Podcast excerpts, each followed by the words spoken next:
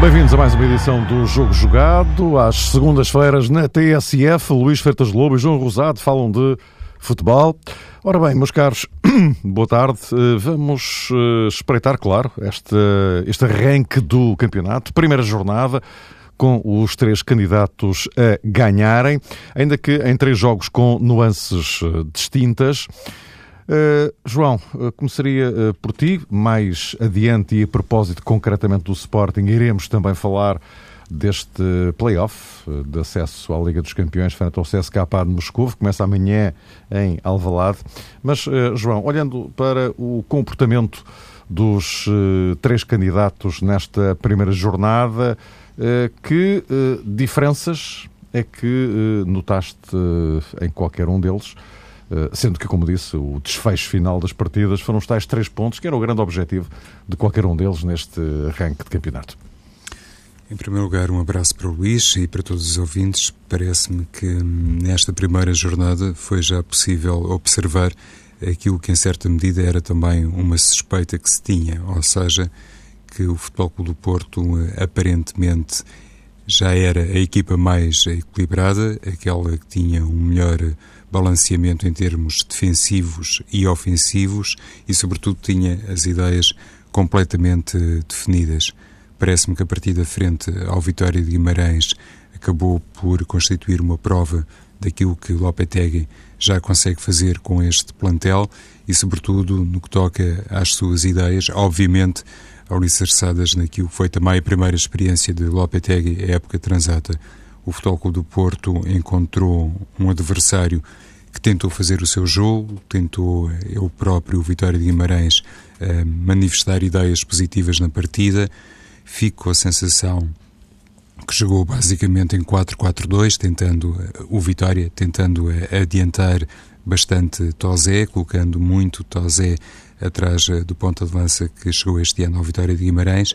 E com isso o Futebol do Porto cedo percebeu que tinha ali a oportunidade para ganhar o meio campo e dar também aquela ideia que no fundo nos remete para uma das situações na equipa que hum, Lopetegui penso que está a tentar reforçar, eu diria, de semana para semana, ou seja, um futebol do Porto que não deixa respirar o adversário e que não se importa nada de ter um, um perfil mais pragmático, porque eu estive a ver os números da partida em termos estatísticos. Este Porto cometeu muitas faltas, mais do dobro das faltas cometidas pelo Vitória de Guimarães, e isso é, representa sempre qualquer coisa. E esta capacidade que a equipa tem para ser faltosa do ponto de vista tático e cirúrgico, porque normalmente quando uma equipa comete as chamadas faltas úteis, eh, acaba sempre por eh, deixar pouco espaço de manobra para o adversário. O Futebol do Porto não deixou realmente o Vitória de Guimarães eh, ser uma equipa eh, eh, consequente do ponto de vista da transição ofensiva, refletindo o tal equilíbrio nos diferentes momentos do jogo. E isso parece-me que estipula claramente uma diferença face àquilo que o Benfica patenteou diante do Estoril e também a equipa do Sporting frente ao Tondela. O Sporting teve um período inicial relativamente uh, fácil, por mérito uh, próprio, face àquilo que Jorge Jesus uh, conseguiu direcionar para dentro das quatro linhas, mas depois passou por problemas e percebeu-se que foi um Sporting um pouco oscilante frente ao Tondela. E no caso do Benfica, Mário, nesta primeira leitura, parece-me que aquilo que sumariamente descrevi a propósito do Sporting, esta oscilação de rendimento e alguma incapacidade no plano defensivo. No caso do Benfica também foi algo que se notou bastante, considerando até que a primeira parte do Estoril, na minha perspectiva, foi melhor do que a primeira parte do Benfica. Depois aconteceu tudo aquilo que se sabe, mas a oscilação das equipas lisboetas em contraponto com o rendimento mais uniforme do Futebol do Porto, penso que nos deixa perante uma das conclusões da primeira jornada. Uh, Luís, uh, surpreendeu-te algum comportamento da, das três equipas ou era mais ou menos uh, aquilo que, que calculavas? Em primeiro lugar, boa tarde e um grande abraço a todos, em especial ao João. Obrigado, Luís. Não me surpreendeu particularmente nenhum aspecto mais específico. Agora, penso que cada exibição, cada, cada jogo, isto é o primeiro jogo do campeonato para as três e, portanto, numa dimensão diferente em relação àquela que foi a pré-época e, e, mesmo em relação ao Benfica e Sporting, o jogo que tiveram na Supertaça, eu penso que há, que há dados importantes a termos e podemos conversar eh, sobre isso. Eu diria, pegando no, no último jogo, o jogo, com, o jogo do Benfica ontem, uh, eu penso que o jogo começou no, no, dia anterior, quando o Rui Vitória teve a conferência de imprensa e, e, respondeu um pouco àquilo que tinha sido, tinha vindo a ser dito no, ao, longo, ao longo das semanas, e, e o próprio falava aqui também a semana passada, em relação ao facto de não haver uma definição clara de como se quer jogar.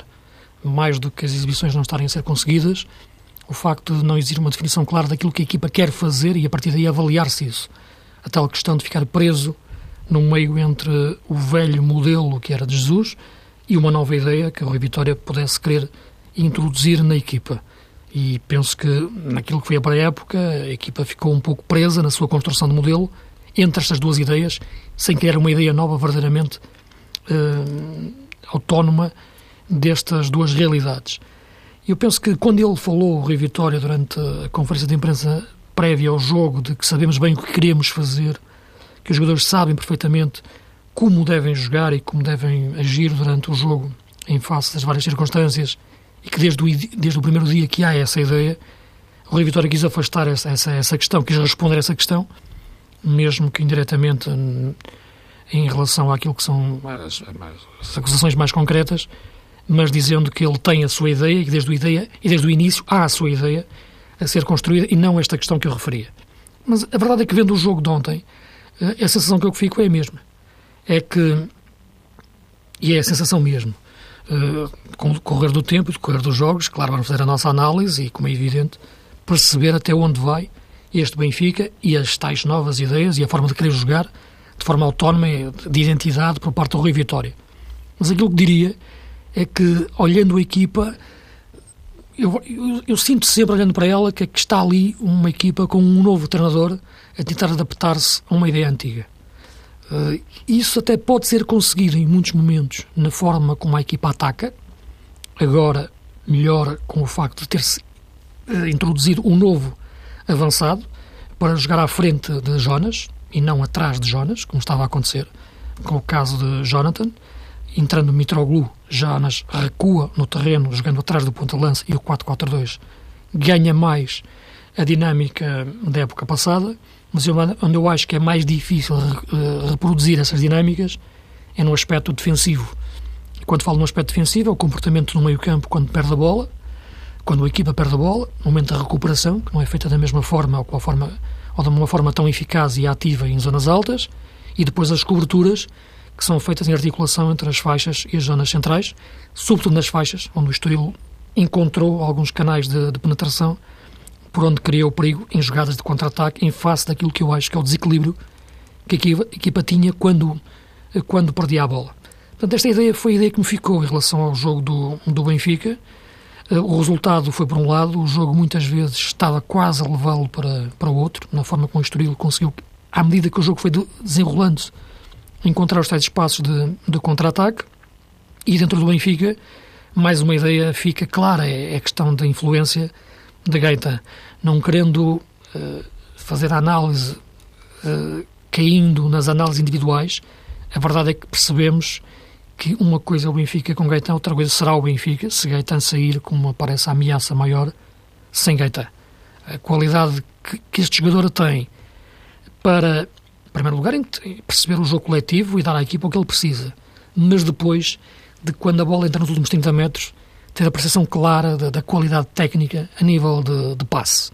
O passe para o primeiro gol, o cruzamento que é um passe, o outro passe mais artístico de calcanhar, já quando está 4, para o 4-0, e, e, muito que ele fez durante o jogo reflete de facto uma dimensão de técnica que foi para além, da minha, na minha opinião, da dimensão tática coletiva.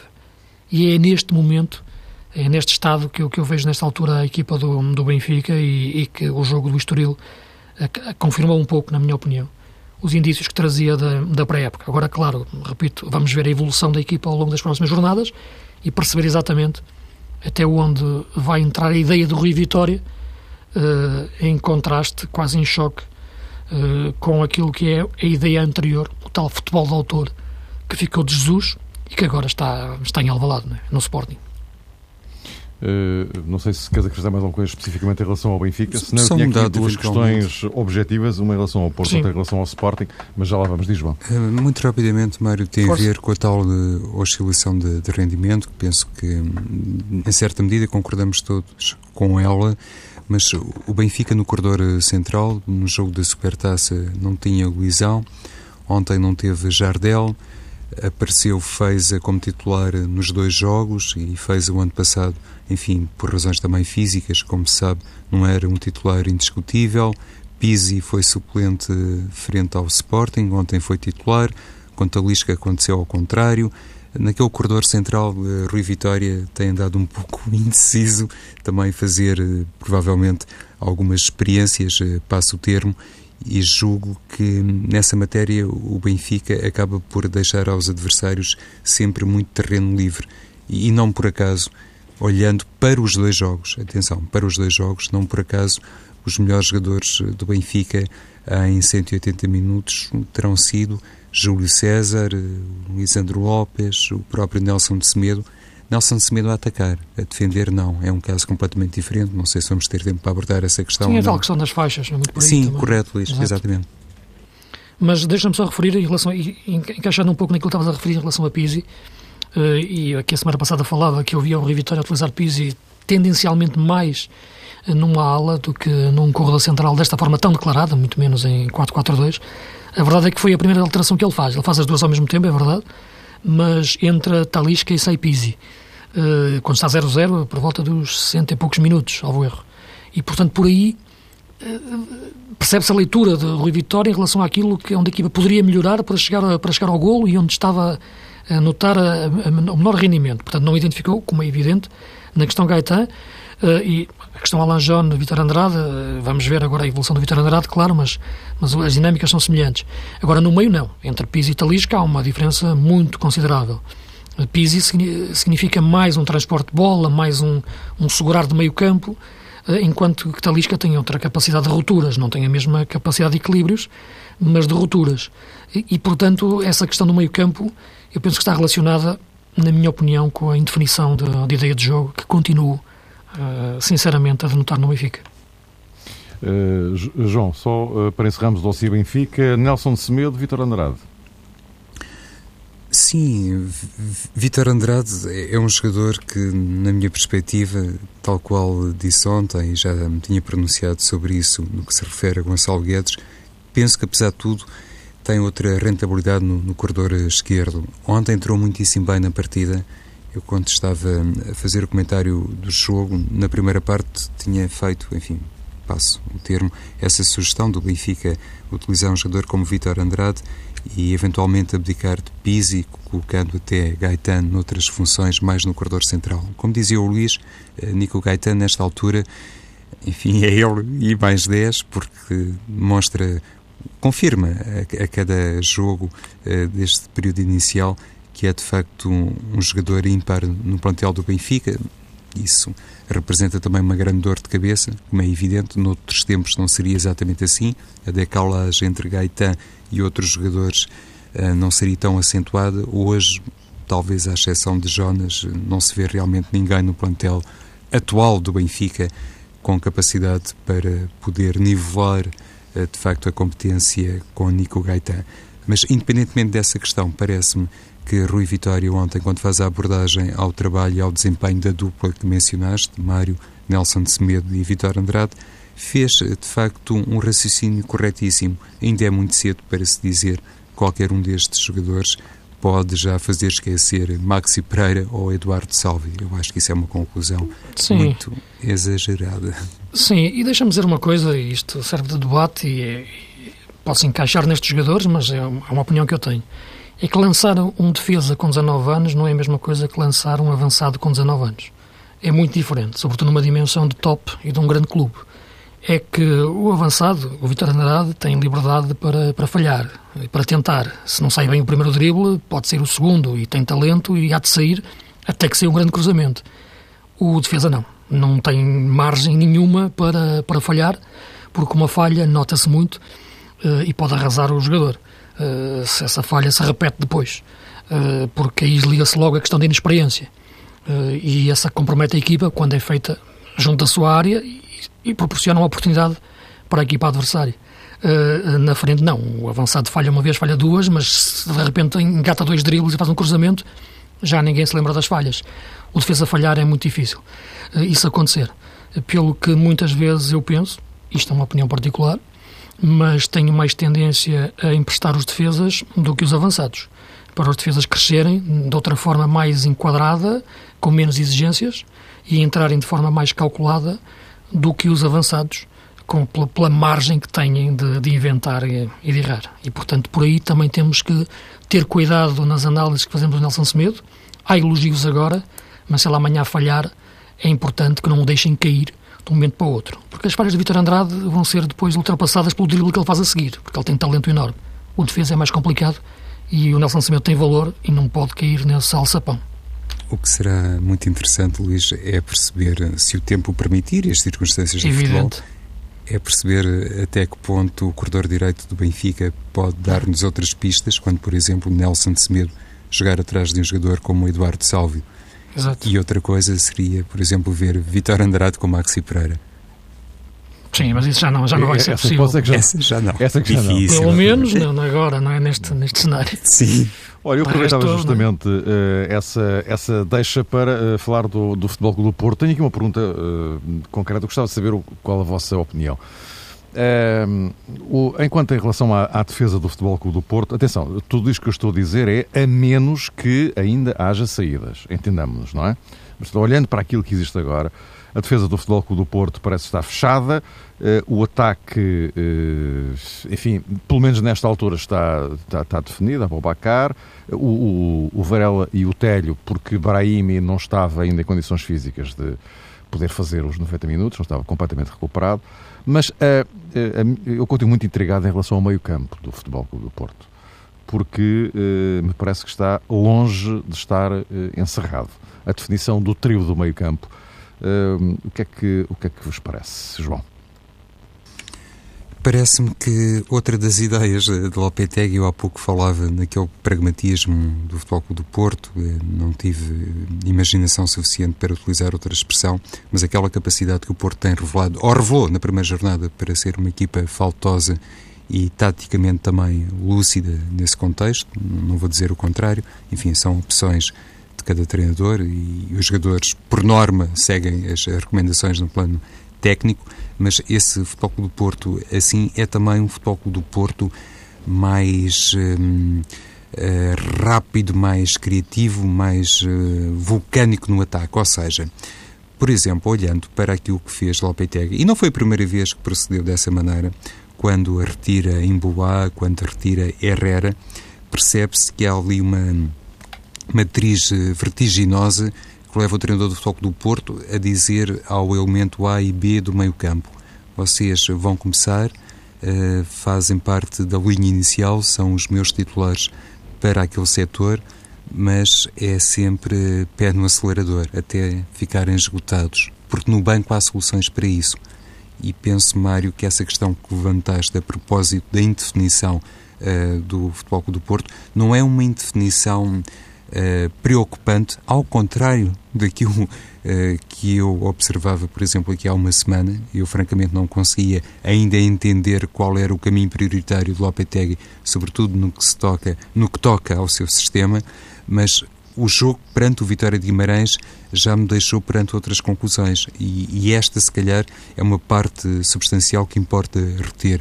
É um Porto que faz um aproveitamento cabal daquelas duas unidades, que no fundo são dois interiores na zona do meio campo e qualquer jogador que entre com, com essa tarefa uh, na equipa ou com essas funções na equipa sabe que à passagem dos 60 minutos ou dos 70 pode ser substituído por um colega, porque há alternativas no banco do Futebol do Porto e Lopetegui já deve ter eh, decretado isso. Há essa consciência, parece-me a mim, que este ano no Futebol do Porto os jogadores do meio campo podem dar eh, tudo naquele espaço de tempo, porque atrás está um, um novo pelotão prontíssimo a entrar em campo e, e, a dar continuidade àquilo que, no fundo, acaba por ser a tal uh, uh, estratégia de um Futebol do Porto claramente atacante, uh, sobretudo nos jogos em casa.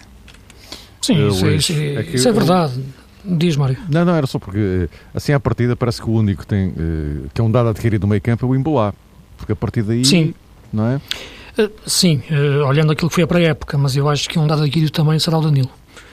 Penso que aqui é um conceito de posição mais do que a qualidade dos jogadores. Sou um admirador de Rubem Neves e da forma como joga, da forma como a bola vai ter com ele e rola por todo o campo, a qualidade de passe, virar o jogo. Mas eu penso que a questão que, que se coloca ali, posicional, e que, que Lopetegui quer é um jogador mais de equilíbrios, mais forte fisicamente, que lhe garanta mais o tal equilíbrio defensivo e a capacidade física e o passe curto. Portanto, não perde tanto circulação a partir dali. E, e, portanto, porque a equipa, aliás, quando começa a sair a circular é pelas faixas, passando pelos todos os defesas, mas entra depois pelas faixas. Uh, no meio é mais para, para jogar em forma vertical, mais pelo corredor central, dando profundidade. Uh, e para isso está, está em bola. E, e na posição 6, portanto, não quer um jogador tanto para circular, como dizia como o Rubem Neves, quer um jogador mais para equilibrar, para recuperar, para marcar uma presença tática forte, pisar firme fisicamente. Por isso, ano passado, por esta altura, também o Ruben Neves tinha feito uma grande pré-época, mas depois chegou ao play-off da Champions contra o Lille. Jogou Casemiro, depois o Ruben Neves, Neves estreou-se no campeonato, até marcou um gol ao Marítimo, mas percebeu-se que, que, a opção era para Casemiro. Uh, não é que Danilo seja Casemiro, mas eu acho que vai no, na mesma linha de pensamento. Acho que pode ser melhor até naquela posição, pela forma como passa a bola. E, mas a, ideia tem a ver muito com o conceito para, sequer, para, para cada posição. Portanto, eu acho que a nível de posição 6, penso que vai ser Danilo. Uh, onde eu acho mais, e em Bula, também concordo com o João, um lugar cativo pela qualidade que o jogador tem e pelo que dá em profundidade à equipa a chegar à frente. O jogador que eu, olhando para o jogo de, de, de sábado, coloco mais dúvidas é o próprio Herrera. Pela forma de jogar, e pelo conceito. E não vejo a jogar, a avançar, isto é, a crescer muito na, na, forma de jogar. Acho que ele já atingiu o seu máximo no, no Porto. A partir de agora irá repetir coisas que já fez. Eu, e muitas vezes olhando para o jogo e para a forma como o Porto quer jogar de forma apoiada ou de forma criteriosa a avançar no terreno pela zona central, eu pergunto o que é que o Herrera, o Herrera faz na equipa. Porque o Herrera tem muitas dificuldades e não é pelos adeptos a subirem quando ele tem mais, mete menos velocidade no jogo. Porque essa questão da vertigem da velocidade os adeptos gostam muito de sermos jogadores rápidos, jogadores a correrem muito, mas às vezes correm muito e jogam, jogam, jogam devagar, e às vezes correm menos e jogam depressa. O problema do Herrera muitas vezes é não ter a noção exata do timing, do, do momento em que deve entrar no espaço e fazer o passe, o momento em que deve entrar no espaço e dar-se à equipa para tocar, tabular e entrar. É um jogador que joga sempre em alta velocidade, em rotação permanente, com isso ilude muito as questões táticas adversárias e até da própria equipa, ultrapassando problemas da forma como corre, mas não lhe dá uma, uma lógica, uma lógica de jogo claramente olhando para a dimensão do nosso campeonato, olhando até para o jogo que estava a ser com o Vitória, eu vejo um jogador como Bueno a entrar mais na, na, naquele posicionamento quase de falso 10, ou de, ou de terceiro médio, misto segundo avançado, jogando atrás de Danilo no tal equilíbrio e, e embolar na tal ligação. No entanto, uh, deixa-me dizer que achei curioso, é que quando se perguntou no final do jogo sobre Abubacar uh, e a sua exibição a Lopetegui, Abubacar uh, fez um grande jogo.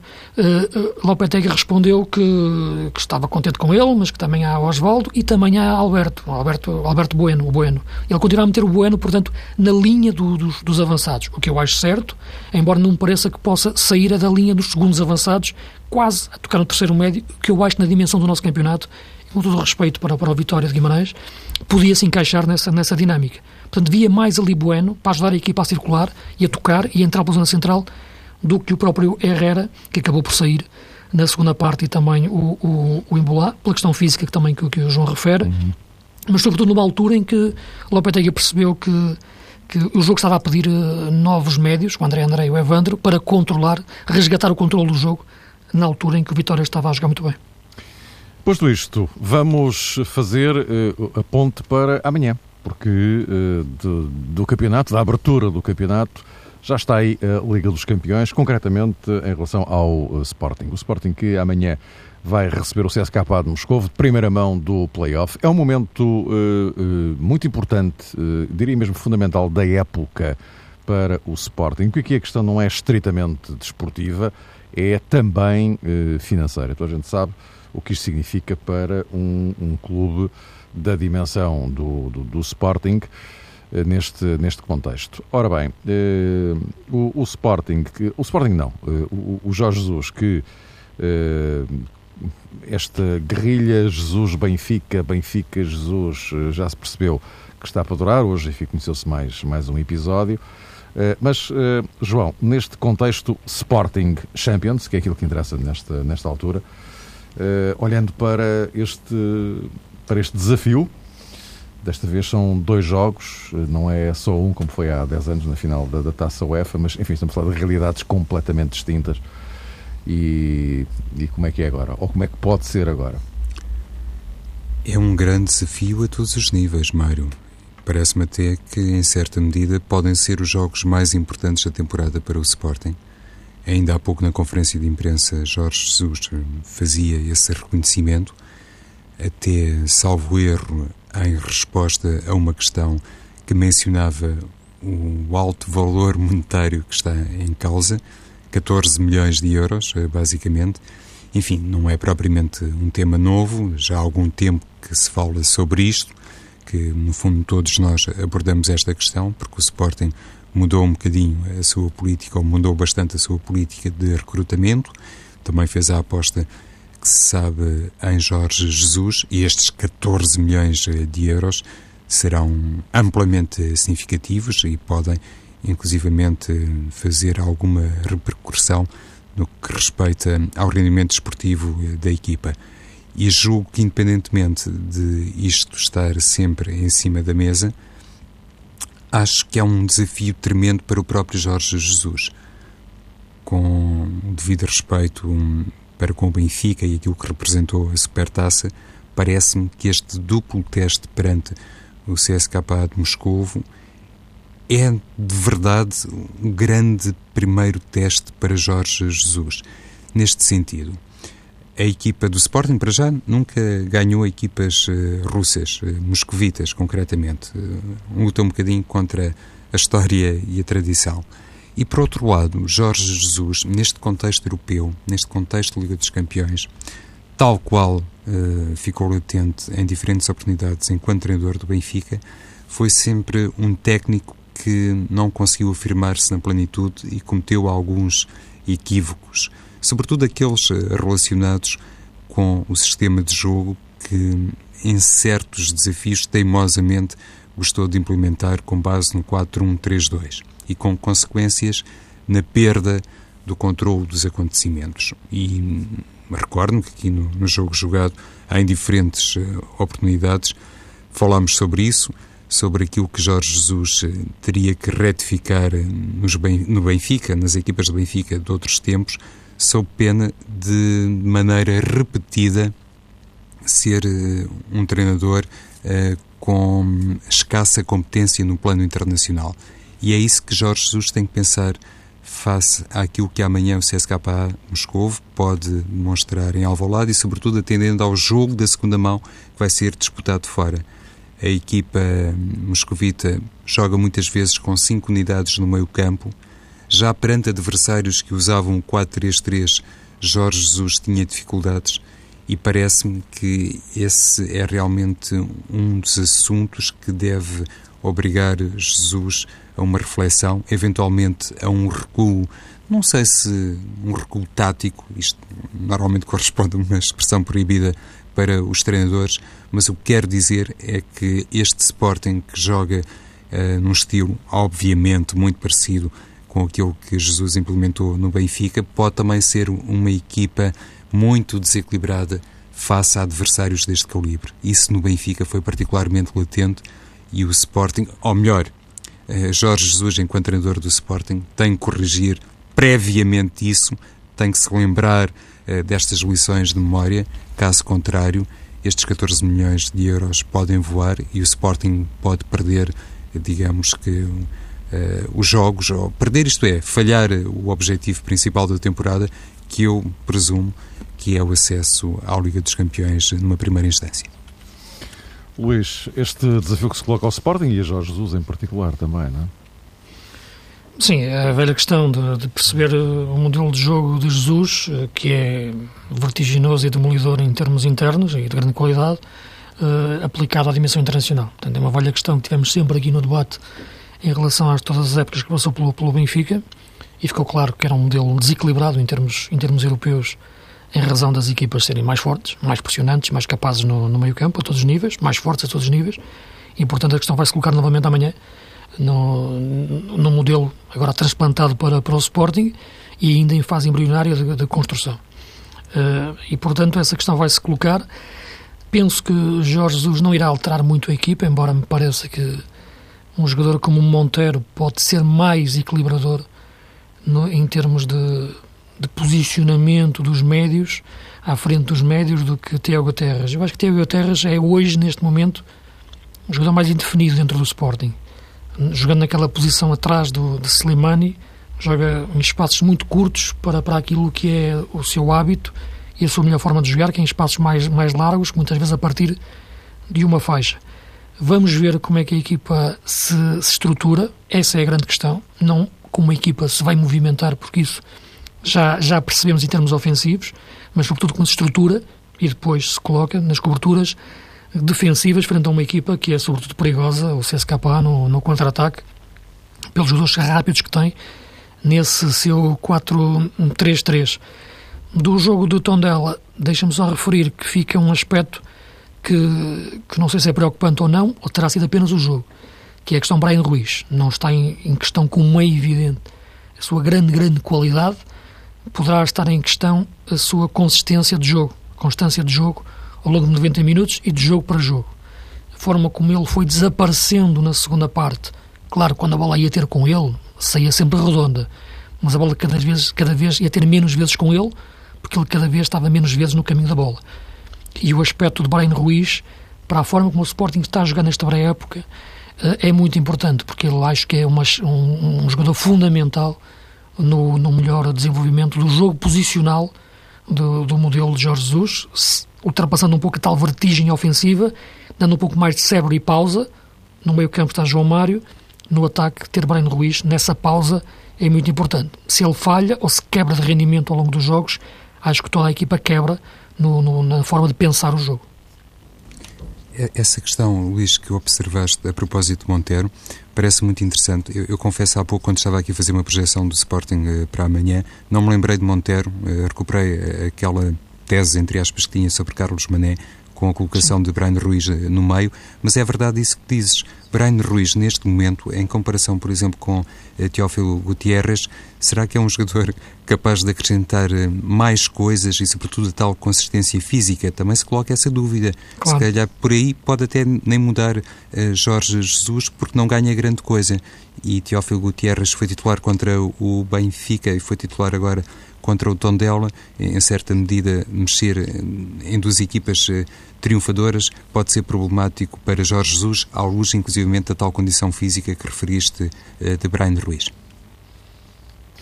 Uh, meus caros, uh, o, isto agora só para encerrar, estamos quase no fim. Aproveitar estes últimos uh, minutos, ainda a propósito da, da Liga dos Campeões.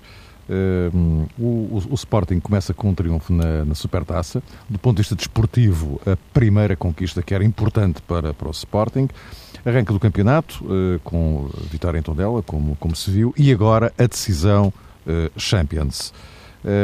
lidar, João, no, no, minuto, para depois mais um minuto para, para, para o Luís, lidar com este arranque e caso o Sporting consiga passar uh, todas estas três barreiras, duas já passou, falta uma, uh, isto pode afirmar uh, definitivamente o, o, o, Sporting, até mesmo em termos europeus, com a concretização daquele que é o objetivo principal de qualquer equipa portuguesa quando entra na Champions, que é passar a fase de grupos. Sim, com certeza será certamente uma grande embalagem, irá sossegar todo o universo sportinguista, sossegar neste sentido de existir já claramente uma almofada financeira que permite à equipa, inclusivamente até e concretamente à SAD, um, equacionar uma ou outra saída. Olhando para este Sporting atual, não se tem dado muito pela falta do William Carvalho, o que é amplamente uh, positivo. Não se sabe qual vai ser o rendimento de Aquilani e nessa perspectiva pode ficar ali realmente uma grande folga psicológica para o Sporting, tanto mais que Jorge Jesus uh, conhece perfeitamente que uma equipa mais uh, resguardada, uma equipa mais tranquila, necessariamente será uma equipa melhor. E atendendo, há pouco falavas naquela questão mediática, continua a marcar o, o universo benfiquista e o, e o universo sportinguista. Olhando para isso, percebe-se o conforto do Futebol do Porto e, em caso de apuramento na Liga dos Campeões, o Sporting ficará em circunstâncias muito boas também.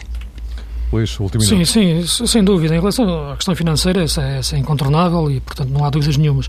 Agora, na questão desportiva, sim, como é evidente, porque se o Sporting eliminar este CSKA, é sinal de que a equipa evoluiu muito na, na sua forma de jogar, porque só é possível eliminar esta equipa russa se o Sporting for dentro deste tal modelo de jogo e nas suas nuances estratégicas, uma equipa equilibrada, capaz de atacar da forma perigosa que faz, mas melhorando muito uh, na questão, por exigência do jogo, na questão das coberturas e do equilíbrio defensivo no, no meio campo. Se o conseguir ultrapassar o CSKA, terá que ter evoluído dessa forma e será a melhor nota e melhor indício para o resto da época. Meus caros, voltamos a encontrar-nos para a semana.